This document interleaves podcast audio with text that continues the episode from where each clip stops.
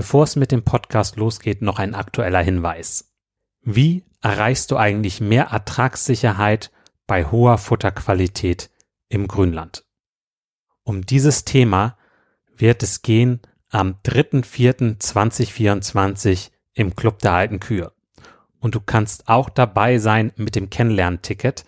Da kannst du also ideal mal reinschnuppern, um auch den Club kennenzulernen. Und wir haben einen der besten Experten in diesem Bereich dabei, Manuel Winter. Also freu dich darauf. Ich habe auch die Podcast-Folge 151 mit ihm aufgenommen. Hör da gerne mal rein. Und wenn du noch tiefer rein möchtest, gerade im Bereich Futterkräuter werden wir einen Schwerpunkt haben, dann komm gerne mit dazu. Jetzt lasse ich kurz einmal Manuel Winter zu Wort kommen, damit du schon mal einen kleinen Vorgeschmack kriegst. Also Futterkräuter erfüllen eigentlich denselben Zweck wie Unkräuter. Somit macht es ja eigentlich Sinn, diese gezielt einzusetzen. Und anstatt dass ich jetzt irgendwo Lücken habe und da stehen meine Ampfer drinnen und die versuche dann alle einzeln irgendwie zu bekämpfen, würde es ja Sinn machen, man hat sowieso Zichore im Bestand, die das dann für mich übernimmt, ist aber eine super Futterpflanze, kann intensiv genutzt werden, hält auch Vielschnittnutzungen aus, hat eine gute Futterqualität, ist schmackhaft. Sie hat zwar einige Bitterstoffe, also die Weidetiere müssen sich ein bisschen mehr dran gewöhnen. Aber sobald die Tiere äh, gewöhnt sind, äh, stützen sie sich eigentlich auf die Zichore und erhöht somit auch die Futteraufnahme. Und viele Kräuter haben auch eine antiparasitäre Wirkung. Manuel Winter lebt einfach dieses Thema mit dem Grünland und den Futterkräutern. Es ist eine Freude, ihn erleben zu dürfen. Und du kannst per Zoom dabei sein. Ganz ohne Fahrtkosten, ohne Reisezeit, direkt abends nach dem Melken mit dazu schalten. Also komm gerne da mit zu am 3.4.2024 um 19.30 Uhr. Weitere Infos dazu und auch die Möglichkeit, das Kennenlernticket zu buchen unter kuferstand.de schrägstrich kennenlernen minus Ticket. Am besten, du schaltest kurz auf Pause und buchst direkt das Ticket. Würde mich freuen, dich dann demnächst begrüßen zu dürfen. Nun geht's auch los mit dem Podcast. Ich habe dann meine Erfahrungen zu dem Thema nicht breiter ausgeführt, weil ich dann den Abend, wenn ich es mal so ausdrücke, vermutlich nicht heil überstanden hätte. Heute geht es um das Thema selektives Trockenstellen. Wenn das ein Thema ist, wo du tiefer rein möchtest, dann kann ich dir das Webinar zum Thema selektiven Trockenstellen wärmstens empfehlen. Das Webinar ist für dich ideal, wenn du mit weniger Antibiotika trockenstellen möchtest und deinen Antibiotikaeinsatz nachhaltig reduzieren möchtest. Profitiere von den Erfahrungen, die bereits andere Landwirte mit dem selektiven Trockenstellen machen konnten. Du kriegst Kriterien an die Hand, mit denen du weiterkommst beim Thema selektiven Trockenstellen. Wir werden uns Entscheidungsbäume angucken und bewerten. Du kannst deine Fragen direkt stellen. Die Teilnehmerzahl ist auf 30 Teilnehmer begrenzt. Der Umfang ist ungefähr 90 Minuten. Die Preise und das Datum, wann das Webinar stattfindet, findest du in der Podcast-Beschreibung weiter unten oder auf kuferstand.de.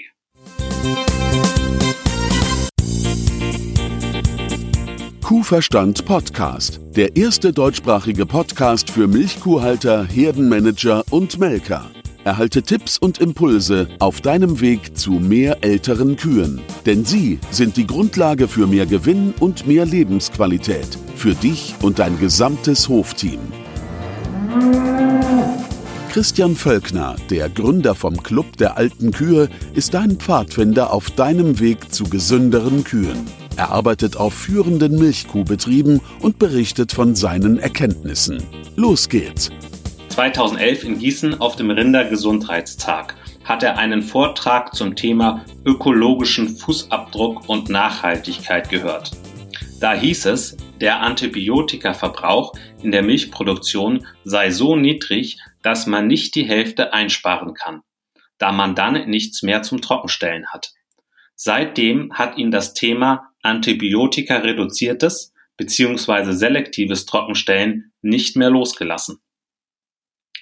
Erste praktische Erfahrungen konnte er in einem Roboterbetrieb sammeln. Dort hatte er einen Studentenjob. Danach folgte eine Masterarbeit zum Thema Eutergesundheit und Trockenstellmanagement in Roboterbetrieben. Konsequentes Umsetzen vom selektiven Trockenstellen konnte er seit 2016. Er leitet den Versuchsbetrieb der TH Bingen mit 45 Milchkühen und Melkroboter. Seine These im Jahr 2025 wird das selektive Trockenstellen verpflichtend für alle Milchkuhhalter in Deutschland sein. Herzlich willkommen im Interview David Ziegler. Hallo. Hallo David. War das so richtig mit meiner Anmoderation? Das war sehr schön. Gut, das freut mich. Bevor wir nun starten, Thema ist ja selektives Trockenstellen, möchte ich das einmal nochmal, äh, dass wir das definieren. Äh, was ist für dich selektives Trockenstellen? Selektives Trockenstellen ist für mich, dass ich mir vor dem Trockenstellen Gedanken mache, ob die Kuh, die ich trockenstellen möchte, einen antibiotischen Trockensteller bekommt oder ob sie keinen bekommt. Dass ich mir vorher Gedanken mache, ob die Kuh einen antibiotischen Trockensteller braucht oder ob sie auch ohne antibiotischen Trockensteller durch die Trockenstehzeit kommt. Und das selektive Trockenstellen ist meiner Meinung nach ein nötiges Managementwerkzeug, um das zukünftig den Anteil des Antibiotikas vor allem im Trockenstehbereich zu reduzieren. Ja, das äh, bedeutet also, dass wir ja daher kommen, dass standardmäßig mit Antibiotika trockengestellt wurde und es, der Trend immer mehr dahin geht, dass man sich das Tier individuell anschaut, ob das nötig ist. Ja, der Trend geht eindeutig dahin. Es gibt Schätzungen, dass 80 bis 90 Prozent der Milchkühe in Deutschland standardgemäß einen antibiotischen Trockensteller bekommen. In Biobetrieben sieht es gerade anders aus. Der Biobetrieb ist aufgrund seiner Vorgaben von den einzelnen äh, Bioverbänden dazu angehalten, möglichst kein Antibiotika beim Trockenstellen einzusetzen. Er hat auch dadurch Nachteile, wenn er zu viel Antibiotika hinsetzt, die äh, schwerwiegend äh, wirtschaftliche Folgen haben. Einfach, dass das Tier dann irgendwann kein Biotier mehr in der Vermarktung ist und dadurch muss er eigentlich äh, alle Register ziehen, um möglichst kein Antibiotika einzusetzen. Während der konventionelle Betrieb fast komplett standardgemäß antibiotisch trocken stellt, aber in den letzten Jahren kommt immer wieder Diskussion auf, da sehr viel Antibiotika im Bereich Trockenstellen verwendet wird. Von Schätzungen gehen davon aus, dass es etwa 50 bis 65 Prozent werden im Euder verwendet Antibiotika und da nochmal, je nachdem, welche Studie man dazu nimmt, 50 bis 70 Prozent beim Trockenstellen. Also wir liegen irgendwo ein Viertel bis die Hälfte geht für antibiotischen Trockensteller drauf. Ja. Und das, was du ansprichst mit den Biobetrieben, das ähm, finde ich immer, also das sorgt bei mir für ganz hohen Respekt ähm, gegenüber den äh, Biobetrieben, weil ich finde, die haben einfach viel mehr Einschränkungen um ihre Produktion zu machen. Also ich sage immer, diese Biobetriebe, die müssen eigentlich viel mehr können, noch als die konventionellen, weil ja. die einfach viel weniger äh, ja, Möglichkeiten haben sozusagen. Ja, sie müssen deutlich mehr können und es wird auch mehr ab, abverlangt. Äh, die Frage danach, ob das äh, sinnvoll ist, dass man deutlich unter 10 Prozent der Kühe mit Antibiotika trockenstellt oder ob es da Probleme in Richtung auch des Tierwohl und des Tierschutzes gibt, wird in der Sache ausgeklammert. Also das hat ja in der, in der Bio-Grundlagen äh, von dem Forderungskatalog, was erfüllt werden muss, hat es ja keinen direkten Einfluss. Es wird gesagt, dass möglichst antibiotikafrei produziert werden sollte und da muss der Betrieb das hinkriegen. Es hat auch, kann auch Nachteile für die Tiere haben. Das muss man sich auch immer bedenken, aber der Biobetrieb hat halt entsprechend diese Auflagen. Mhm. Ja, ja, ist verständlich. Das sind ja auch schon Betriebe daran gescheitert an so einer Umstellung. Ja, es gibt auch etliche Betriebe, also die äh, meisten Betriebe, Biobetriebe, die hören dann auf, aber es gibt auch etliche, die auch wieder zurück umgestellt haben. Also es wird nicht dadurch nicht einfacher, vor allem im Management nicht. Nun hat die Kuh ja vier Euterviertel. Und nun könnte man ja auch sagen, man guckt sich noch jedes einzelne Viertel an, ob das antibiotisch trockengestellt werden muss oder nicht. Das wäre sozusagen nochmal eine Ausbaustufe drauf, sage ich mal. Das wäre die Ausbaustufe drauf, aber man muss da bedenken, dass wir außer den Informationen, welches Viertel bei einer Mastitis in der Laktation betroffen war, also sagen können, welches Euter krank war in dem vorliegenden Zeitraum, haben die meisten Betriebe fast keine Informationen über die Eutergesundheit auf Viertelebene, weil wir in der Milchkontrolle eine Zellzahlbestimmung einmal im Monat oder elfmal im Jahr nur auf Euterebene haben. Es gibt aktuell eine Studie, die ist gerade im Oktober angelaufen, vom von Thünen-Institut und vom Max-Rubner-Institut, die beiden äh, federführen die beiden Versuchsbetriebe in Schleswig-Holstein, die zusammen mit Praxisbetrieben in den nächsten drei Jahren untersuchen selektives Trockenstellen auf Viertelebene. Bin ich sehr gespannt auf die Ergebnisse, die dann dazu kommen, weil ich bis jetzt noch keinen Betrieb mitbekommen habe, der erfolgreich auf Viertelebene selektiv trocken stellt. Also die meisten Betriebe oder fast alle Betriebe stellen trocken die Kuh entweder antibiotisch oder entweder nicht antibiotisch. Also da gibt es aktuell nur komplett ja oder komplett nein. Ich denke, dass man in Zukunft auch dorthin gehen wird, äh, auf Viertelebene, wenn die Erfahrungen vorliegen. Ja, dazu muss man sagen, wir sind jetzt zum Zeitpunkt der Podcast-Aufnahme Mitte November 2020. Für alle, die sich das äh, später anhören, um das einschätzen zu können. Das heißt, wir sprechen heute von der Ausbaustufe 1 ähm, und gucken nicht auf die Viertelgemakes-Ebene, sondern äh, auf die gesamte Kuh. Genau. Deine erste Begegnung mit dem Thema, da wollte ich nochmal hören, wie war das? Wie bist du auf das Thema aufmerksam gekommen? Warum hat dich das nicht mehr losgelassen? Ich hatte äh, ja den einen Vortrag gehört auf dem Rindergesundheitstag, damals in Gießen 2011. Du hattest es ja auch vorhin schon erwähnt. Und da waren zwei Tierärzte von der Uni Gent, Hostens und Van Rans, die sind öfter in Deutschland unterwegs. Und die haben eigentlich mal im positiven Sinne vorgestellt, wie sich das Thema zum ökologischen Fußabdruck und die Nachhaltigkeit, damals ist jetzt auch schon neun Jahre her, so präsentiert. Und vor allem, dass die positive Entwicklung in der Milchproduktion einfach über die letzten Jahrzehnte vor 2011 durch die Leistungssteigerung, wie stark der CO2-Ausstoß gesunken ist und wie, ja, es war eigentlich so ein Motivationsvortrag, wie nachhaltig die Milchproduktion schon ist. Und da ist dieser Satz gefallen, der so frei interpretiert heißt, hat so wenig Antibiotikaeinsatz im Vergleich zu anderen Produktionszweigen in der Milchproduktion, dass man nicht die Hälfte einsparen kann, ohne noch standardgemäß trockenstellen zu können.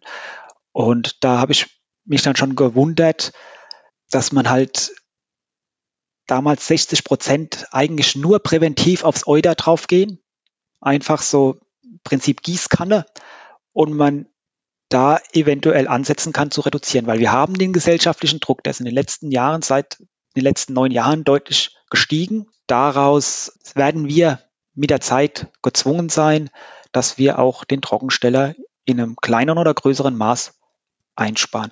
Ich habe das damals noch nicht als Student auf dem Schirm gehabt, äh, vor allem in diesem Zeithorizont. Ich konnte mir es damals auch nicht vorstellen, wie es aktuell mit dem gesellschaftlichen Druck aussieht. Das konnte sich, glaube ich, keiner vorstellen, wie das aktuell aussieht.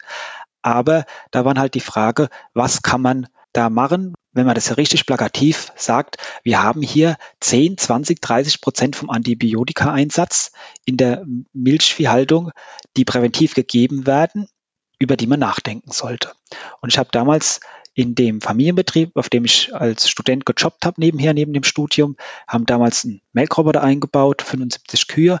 Und wir haben dann um den Zeitraum rum angefangen, die Jungkühe trocken zu stellen nur mit Sitzenversiegler und die Kühe, die in der kompletten Laktation Euder gesund waren, also unter 100.000 Zellen. Aber aufgrund dem niedrigen Anteil der Jungkühe in der Herde und da fallen natürlich auch ein paar ab, es gibt immer ein paar, die Euder krank waren, waren, ist der Anteil doch recht gering an der Gesamtherde, die ohne Antibiotika trockengestellt werden können. Und dann muss man halt sich Gedanken machen, dass man auch an die mehrfach Laktierenden rankommt. Und das habe ich dann auch umgesetzt ab 2016 nach strikten Kriterien dass man einfach sich sagt, was möchte ich haben? Wie viel Antibiotika will ich einsparen? Ist mir es wert, 100% Antibiotika einzusetzen? Oder reduziere ich das und nehme die Kühe raus, wo das eigentlich ein Luxus ist, die ohne Antibiotika trocken zu stellen? Wer bei mir auf den Betrieb kommt, wir diskutieren da gerne drüber. Es gibt halt in der Sache zwei Parteien eigentlich. Die eine sagen, das ist mehr wert. Ich sage immer, das ist der US-Ansatz. Die Kuh kriegt Trockensteller rein und dann ist Ruhe in der nächsten Laktation. Oder wir hoffen es zumindest, dass die diese Unterstützung gekriegt hat während der Trockenstehzeit, dass da eigentlich das Euter medikamentös behandelt wurde und danach Ruhe ist mit äh, Mastitis-Erregern wissen wir nicht, ob danach Ruhe ist. Und das sehen wir dann aber auch, äh, sonst hätten wir überhaupt keine Mastitiden mehr in den Folgenlaktationen.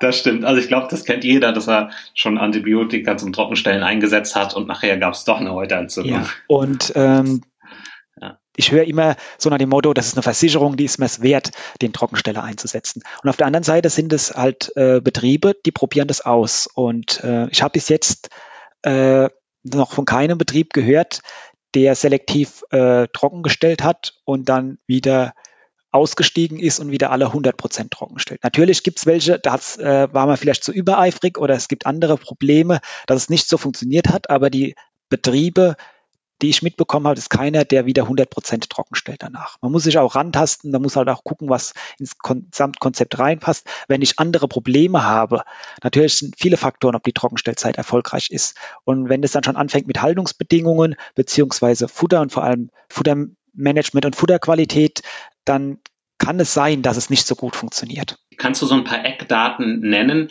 die gegeben sein müssen, damit man selektives Trockenstellen in Erwähnung ziehen kann? Also das Wichtigste ist, aber ich denke, das ist heute fast schon Standard. Äh, 2013 in meiner Masterarbeit waren 70 Prozent der Betriebe, man muss einen Zitzenversiegler einsetzen. Einen internen Zitzenversiegler gibt es drei verschiedene auf dem Markt aktuell. Ein Zitzenversie interner Zitzenversiegler muss rein, dass der Strichkanal zu ist, weil also eine Kuh ohne antibiotischen Trockensteller und ohne Zitzenversiegler dann ähm, kann man eigentlich darauf warten, dass es Probleme gibt. Also wir machen einen den Strichkanal durch eine Barriere zu und das machen ja auch sehr, sehr viele Betriebe, die 100 Prozent trocken stellen. Also ich würde mal sagen, ich schätze mal irgendwo zwischen 80 und 90 Prozent der Betriebe sitzen Zitzenversiegler ein. Also das ist auf jeden Fall gegeben. Ich habe den ja auch eingesetzt, so einen internen Zitzenversiegler und für mich ist das einfach ein sehr zuverlässiger Pfropfen. Wie heißt der Kreatin-Pfropfen oder so, der normalerweise da drin ist? Ja, ersetzt man dadurch. Das ist eine, eine Salbe, ich glaube Bismus, Bismutnitrat und das ersetzt eigentlich den Pfropfen. Und er muss halt auch richtig äh, appliziert werden, dass der am unteren Ende des Strichkanals sitzt. Also den kann man ja nicht so rein reindrücken wie ein Mastitis-Injektor oder ein Trockensteller, der muss ja unten äh, den Strichkanal verschließen. Und dann hat man eine, eine Abschottung. Also man äh, schottet das Euter ab und lässt nicht die Arbeit des Antibiotika machen, die eindringenden ähm, Mastitis-Erreger zu bekämpfen. Und das ist auf jeden Fall, das muss sein. Ja, und ich persönlich finde es auch super cool, diese Tiere dann anzumelken. Also ich mag den richtig gerne rausmelken. Also ich weiß, nicht, wie dir das geht. Den Aber sollte man rausmelken, weil sonst, äh, ich merke das ja beim Melkroboter, äh, wir haben einen roten Melkroboter von Leli und äh, den muss man rausmelken, weil sonst kriegt er den nicht raus. Und das sieht, das, äh, es gibt schöne Bilder im Internet, äh, wo dann im Kälbereimer nach dem Melken der Trockensteller, nachdem das Kalb die Milch gesoffen hat, unten drin ist. Also es ist so ein Vorteil. Der Zitzenversiegler. Der, Zitzenvers der Zitzenversiegler, Entschuldigung, der Zitzenversiegler. Ja. Und äh, also wo, es gibt dann Bilder, in denen man sieht, wo der Zitzenversiegler beim Kalb, nachdem es die Milch gesoffen hat, unten im Eimer drin ist, ist nicht die Sache, äh, wie es sein sollte. Und wenn man den Zitzenversiegler nach der Kalbung vor dem Kolostrum-Melken rausmelkt und der in großen Massen rauskommt, dann weiß man auch, dass der Strich bis zum Schluss versiegelt war. Und das ist ja der Sinn der Sache. Hm. Also das ist, äh, also dass man eine Offenheit hat für diesen internen Zitzenversiegler war ein Punkt. Und äh, gibt es noch weitere Punkte, die unbedingt erforderlich sind, die gegeben sein müssen, sage ich mal, damit man das hinkriegen kann? Also der Zitzenversiegler ist auf jeden Fall der wichtigste Punkt. Ohne würde ich es nicht machen. Und äh, dann eine gewisse Hygiene. Wenn die Kuh ein Umfeld bekommt, wo sie sich sehr, sehr viele Mastitis-Erreger von außen einfangen kann, wird es schwierig. Also äh, in einem, ich denke, in einem durchschnittlichen Betrieb ist es kein Problem von der Hygiene, aber so Grenzfälle würde ich es lassen. Und dann auch die Futterhygiene, wenn ich massive Probleme habe mit dem Grundfutter und allgemein mit meiner Trockensteherfütterung wird es auch schwierig. Das war der Punkt, wo wir in Thüringen, wo ich als Herdenmanager gearbeitet habe, 2016 eingestiegen sind in das selektive Trockenstellen, nachdem wir massive Probleme in der ähm, Trockensteherfütterung hatten und das neu aufgerollt haben und da wurde eigentlich alles über Bord geworfen und alles neu diskutiert und dann haben wir angefangen, selektiv trocken zu stellen. Und es hat sehr, sehr gute Erfolge gehabt, aber auch aus dem Grund, dass wir auch die Trockensteherfütterung komplett neu aufgestellt haben. Also das sind eigentlich die zwei Punkte äh, vom Management. Und dann, wenn man in Sanierungsmaßnahmen ist, von speziellen Mastitis-Erregern. Ich habe in Brandenburg direkt nach dem Studium habe ich das einzige Mal in meiner Laufbahn, ich habe schon etliche Betriebe, wo ich gearbeitet habe, auch neben dem Studium und in, in, auch teilweise in Kanada, da habe ich überall Zitzenversiegler eingesetzt, außer dort in Brandenburg, weil wir haben damals gegen äh, Streptococcus äh, agalactiae, also Galt, saniert und das ist eine Erreger, den man saniert durch ein Penicillin-Trockensteher Steller während der Trockenstehzeit. Da wird der der Galt wird während der, dem Trockenstehen mit einem Penicillin erlegt, sage ich mal so, und da müssen alle trocken gestellt werden. Und mein Tierarzt damals, wir hatten ja einen halbtags angestellten Tierarzt, der hat leider nichts vom internen Versiegler gehalten. Und in so einem Fall kommen wir nicht drum rum, bis die Sanierungsmaßnahme abgeschlossen ist. Ist auch die Frage, was man macht mit, wenn man Aureus im Bestand hat. Äh, wir hatten in Thüringen einen kleinen Prozentsatz Aureus positiv getestete Tiere im Bestand. Wir haben da trotzdem selektiv trockengestellt, obwohl diese Tiere ja aufgrund ihrer Beprobung, dass sie ja eine Mastitis hatten, wo der Erreger festgestellt worden ist, ja dann eh einen Trockensteller bekommen.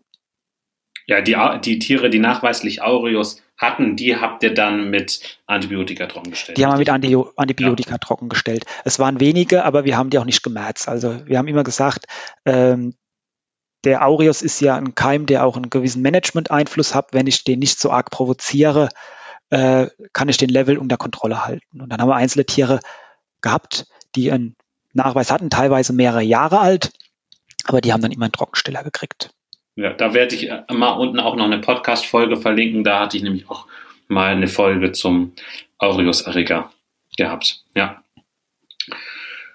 Gut, okay, also können wir zusammen festhalten, es gibt vier Punkte, die gegeben sein müssen, damit selektives Trockenstellen Erfolg haben kann. Das ist erstens den Einsatz von einem internen Zitzenversiegler, zweitens eine gute Hygiene im Stall und auch bei den Arbeiten am Euter. Drittens, dass die Fütterung in Ordnung ist, dass die gut läuft, auch die Trockenstehfütterung und dass man sich nicht in Sanierungsphasen befindet, insbesondere bei Galt und Staph aureus. Wie sind denn deine Erfahrungen? Also sagst du, das ist, das ist eine Sache, die ist sehr kitzlig oder ist es eigentlich eine Sache, die jeder hinkriegen kann? Ich denke, es ist eine, vor allem eine Kopfsache, aber die kann dann, wenn man den Entschluss gefasst hat und sich damit beschäftigt, kann das eigentlich jeder Betrieb hinkriegen. Also die vier, die vier Faktoren, die wir eben angesprochen haben, die müssen schon erfüllt sein. Aber wenn ich da Faktor nicht erfüllt habe, habe ich ja andere Themen, mit denen ich mich beschäftige. Also da wird äh, für selektives Trockenstellen nicht mehr so viel Freiraum sein. Zu meinen Erfahrungen ist, äh, dass es in den letzten Jahren im Kommen ist. Und wie ich das in Thüringen dann angefangen habe, die ersten zwei Jahre ausgewertet, wir haben angefangen von 100 Prozent antibiotisch Trockenstellen, sind wir im ersten Schritt, nachdem wir angefangen haben, sind wir auf 70 Prozent gegangen und sind dann innerhalb von zwei Jahren auf etwa 25 bis 30 Prozent antibiotisch trockengestellten Kühen anteilig an den Trockenstehern gesunken. Die Eudergesundheit hat sich in den Zahlen äh, nur minimal verbessert. Das war nicht signifikant, aber es war halt auffällig, dass es dann Kühe gab, die schon zum dritten Mal dann trocken gestellt wurden, die im ganzen Leben noch kein Antibiotika im Euter gesehen hatten. Und äh, ich denke, dass es auch bei den meisten Betrieben anfängt in der Praxis, dass man, wenn man äh, sich überlegt, Antibiotika reduziert, also selektiv trocken zu stellen, man macht sich seinen Plan und fängt dann an, aber verbessert parallel äh, dazu noch die anderen Faktoren, die von außen einfließen. Haltung, Hygiene, Fütterung. Äh, wissenschaftlich würde ich jetzt sagen, äh, das Versuchsdesign wurde geändert, aber ich sehe das ähm, positiv, dass äh, die Betriebe dann halt auch die anderen Management-Werkzeuge anwenden und den Betrieb allgemein die Eudergesundheit verbessern. Und dann kommen auch immer wieder diese äh, gesellschaftlichen Debatten auf mit äh, Resistenzen, äh, den MRSA, das ist ja so ein Schreckgespenst, wo es auch ziemlich, die Meinungen ziemlich weit auseinandergehen. Aber man muss sich auch überdenken, im Pflanzenbau sind Resistenzen auch ein Riesenthema.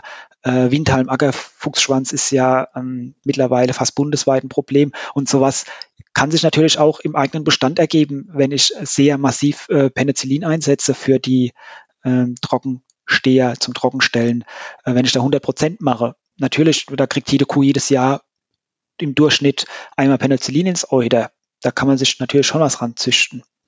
Und das ist halt auch die andere Sache. Und wir müssen auch anfangs gesagt, ich gehe davon aus, dass wir in fünf Jahren das selektive Trocken Stellen verpflichtend haben, sei es über den Gesetzgeber, aber eher denke ich noch über die Forderung vom LEH, weil wir hier einfach über den Lebensmitteleinzelhandel, was wir in den letzten Jahren alles schon gekriegt haben.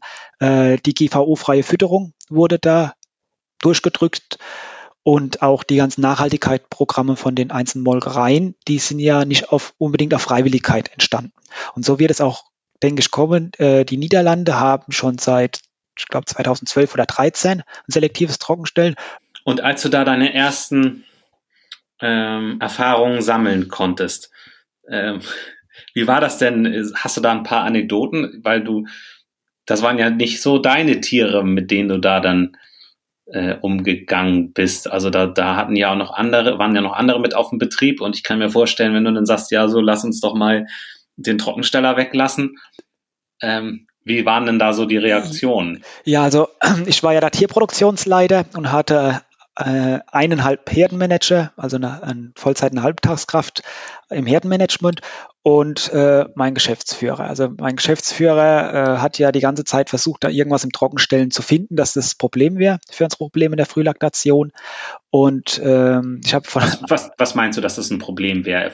Dass die Probleme vor allem hygienebedingt beim Trockenstellen liegen würden, dass die Mastitis-Erkrankungen am Trockenstellen liegen und äh, nicht unbedingt an den ganzen Begleitumständen, dass die Kühe schlecht in die Laktation starten aufgrund einer problematischen Trockensteherfütterung.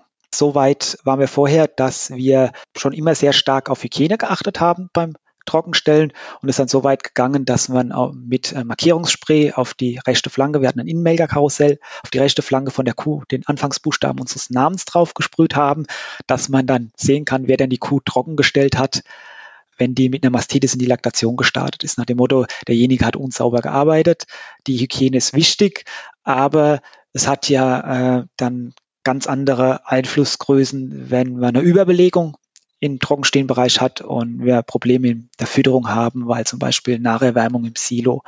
Ich habe das dann vorgeschlagen und da war, waren unsere Tierärzte dabei und dann hieß es, das probieren wir dann mal aus. Für mein Herdenmanagement, die sind sofort da mitgegangen, für meine Melkerinnen und Melker auf dem Melkkarussell, weil wir haben ja im laufenden Prozess trockengestellt. Also wir haben die als letzte Gruppe auf dem Karussell nach den Euderkranken darauf gehabt. Also die waren vorher schon gemolken, sind da hinten drauf und wurden dann während das Karussell gedreht hat trockengestellt. Für die Melker und äh, für die Herdenmanager war das, war das eine schöne Sache, weil man muss ja weniger Injektoren reinmachen. Also man hat mehr Zeit pro Kuh und für die Hygiene. Für Hygiene. Wie groß war die Herde da?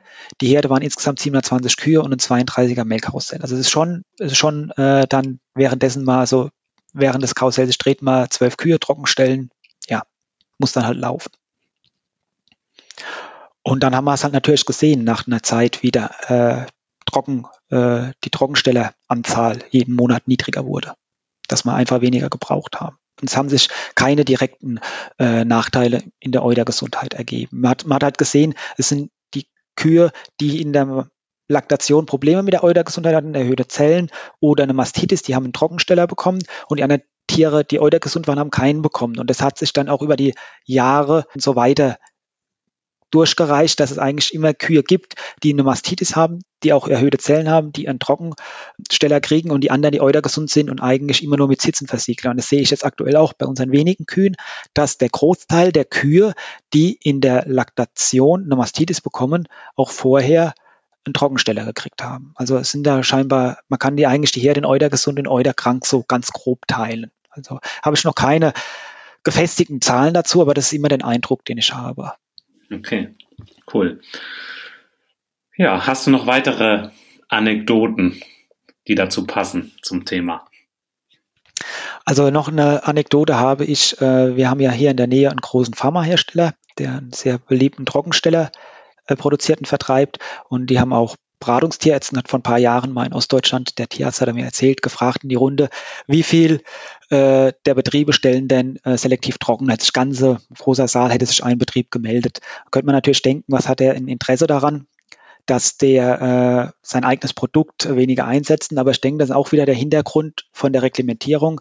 Äh, lieber heute nur die Hälfte einsetzen vom Trockensteller und dafür auch langfristig einsetzen können. Oder wir machen bis zu dem Punkt immer 100 Prozent, bis es uns so massiv äh, mit Regelungen eingedeckt werden, dass wir danach äh, nur noch minimal ähm, antibiotisch trockenstellen können.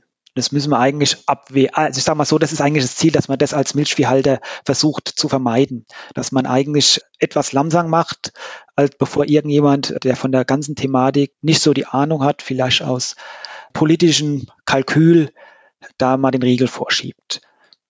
Das ist echt äh, langfristiges Denken. Also da jetzt rechtzeitig agieren, um noch aktionsfähig zu sein, finde ich sehr sinnvoll. Ja, und haben wir leider die letzten Jahre mitgekriegt, dass da politisch, äh, je nachdem, wo der Wind gerade herweht oder äh, umso, umso stärker weht, um da irgendjemand was liefern muss, sei es zum Glyphosat oder zur neuen Düngeverordnung, das wird dann halt durchgedrückt. Dann kann man danach nur hoffen, es wird nicht so schlimm, es wird dann aber meistens so schlimm, wie man es sich ausgemalt hat.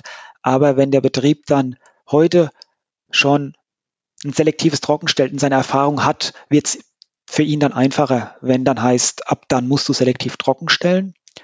Und ich habe, wie gesagt, jetzt vier Jahre intensive Erfahrung damit. Also mich schockt sowas dann nicht mehr. Aber es gibt leider viele Betriebe, äh, die nach dem Motto, wir hoffen, dass es so weitergeht, äh, dann eventuell nicht so gut dastehen. Das habe ich auch gemerkt äh, bei einer Molkereiversammlung letzten Herbst. Da waren Diskussionen über das Nachhaltigkeitsprogramm, das wir jetzt seit einem Jahr auch haben.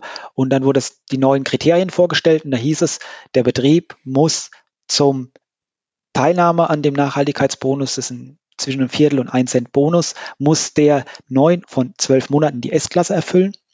Die ist äh, in Rheinland-Pfalz bei äh, 250.000 Zellen.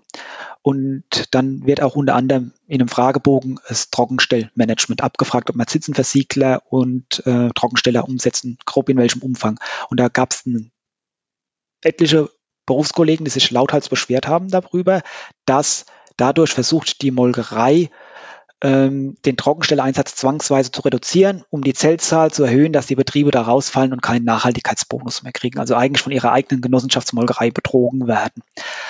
Ich habe dann meine Erfahrungen zu dem Thema nicht breiter ausgeführt, weil ich dann den Abend, wenn ich es mal so ausdrücke, vermutlich nicht heil überstanden hätte. Argumente sind dann immer, wir müssen als Hochschule ja nicht vom Milchgeld leben, aber der Betrieb muss sich ja trotzdem tragen. Unsere Aufgabe ist es als indirekte Einrichtung vom Land, dass wir ja halt auch Versuche machen und das auch in den, äh, den Studierenden die Erfahrungen weitergeben. Ja. ja, wenn man das Gesamtsystem äh, betrachtet, dann kann das ja sogar sinnvoll sein, dass das die Molkerei vorantreibt, äh, um diese äh, Möglichkeit vom antibiotischen Trockenstellen noch möglichst lang zu erhalten für die Landwirte. Ne? Ich denke eher, dass der Gedanke ist, dass man sich positionieren kann, indem man dem äh, den gesellschaftlichen Druck vorgreift, beziehungsweise man hat ja dann eventuell in dem Punkt ein Alleinstellungsmerkmal gegenüber konkurrierenden Molkereien. Dann würde ich noch gerne zur Fragen-Antworten-Runde kommen. Ich stelle dir Fragen und deine Aufgabe ist es, möglichst schnell und kurz darauf zu antworten. Bist du bereit? Ja. Wie viele Milchkuhbetriebe hast du schon gesehen? 110. Was freut dich, wenn du dir die derzeitige Milchkuhhaltung anschaust? Dass es unseren Kühen noch nie so gut ging wie heute und dass wir eine Menge engagierte und motivierte Betriebsleiter, ähm, Herdenmanager und Mitarbeiter im Stall haben, die täglich ihr Bestes geben, um da noch größere Fortschritte zu erzielen. Gibt es etwas, was dich ärgert oder verwundert? Äh, was mich ärgert, ist, äh, ich sage mal so, der politische Druck und die Medien, die dazu eine öffentliche Meinung bilden, die meiner Meinung nach keine Mehrheit eigentlich hat und dass äh, doch sehr politische Opportunität herrscht, äh, je nachdem, ob man wissenschaftliche Fakten äh, berücksichtigt oder nicht. Jetzt mal im Vergleich äh, Klimawandel zu Landwirtschaft. Das eine ist die Wissenschaft, das Nonplusultra und beim anderen kehrt man alles unter den Tisch. Welches Werkzeug, welcher Service hat für dich persönlich einen hohen Nutzen? Also einen hohen Nutzen hat für mich Excel oder jede andere Tabellenkalkulation. Ist im Alltag drin. Muss nicht mal, nicht mal Makros dabei sein, aber einfach um schnell mal da Daten zu erfassen, Daten auszuwerten, um im Alltag mal einen Überblick für eine Entscheidung zu haben im Stall. Nachfrage, was sind Makros? Makros ist eine Programmiersprache, die äh, Erweiterungen in Excel darstellt. Ja, Anekdote dazu, das hatte ein, ein Schüler, Schüler bei mir im Computerunterricht bei der Landwirtschaftsschule, der konnte das mit den Makros. Und das war Wahnsinn, was der da in seiner Excel-Tabelle, was da auf einmal passiert ist bei ihm. Da ist mir nur die Kinnlade runtergefallen. Also wer sowas beherrscht, äh, fand ich schon fasziniert. Ja. Aber gut. Die letzte Frage ist sicherlich die verrückteste. Stell dir vor, du wachst morgen in einer identischen Welt auf wie die Erde. Du hast all deine Erfahrungen und all dein Wissen, jedoch keine Kontakte. Du stellst fest, dass du Chef eines familiären Milchkuhbetriebes in Niedersachsen bist. Der Betrieb ist durchschnittlich und alles läuft so vor sich hin. Du bekommst von mir 5000 Euro, um den Betrieb nach vorne zu bringen. Was würdest du in der ersten Woche mit diesem Geld machen? Also ich würde als erstes mal gen Osten fahren und mal umgucken, ob äh, von meiner Milchviehhaltung dort die Zukunft liegt, ob man den Betrieb verlagert. Okay, spannend. Dankeschön. Ja, gibt es noch etwas, was du sagen möchtest, was du den Hörern mit auf den Weg geben möchtest? Wir werden uns mit der Thematik selektiven Trockenstellen in den nächsten Jahren noch alle beschäftigen müssen. Und mein Rat ist es, redet mit eurem Tierarzt, fragt ihn, was er davon hält, er soll mal einen Vorschlag machen, er ist ja auch Berater. Setzt euch mal mit ihm zusammen oder ihr und schaut den Euter-Gesundheitsbericht in eurer Milchkontrollbericht durch, wie es dann aussieht. Dann soll er ein Konzept erstellen. Wenn er sich dazu äh, nicht so bereitschlägen lässt, äh, sollte man überlegen, ob er nicht nur Trockensteller verkaufen möchte. Für alle, die noch tiefer in das Thema rein wollen, guckt einfach in die Podcast-Beschreibung, in die Show Notes.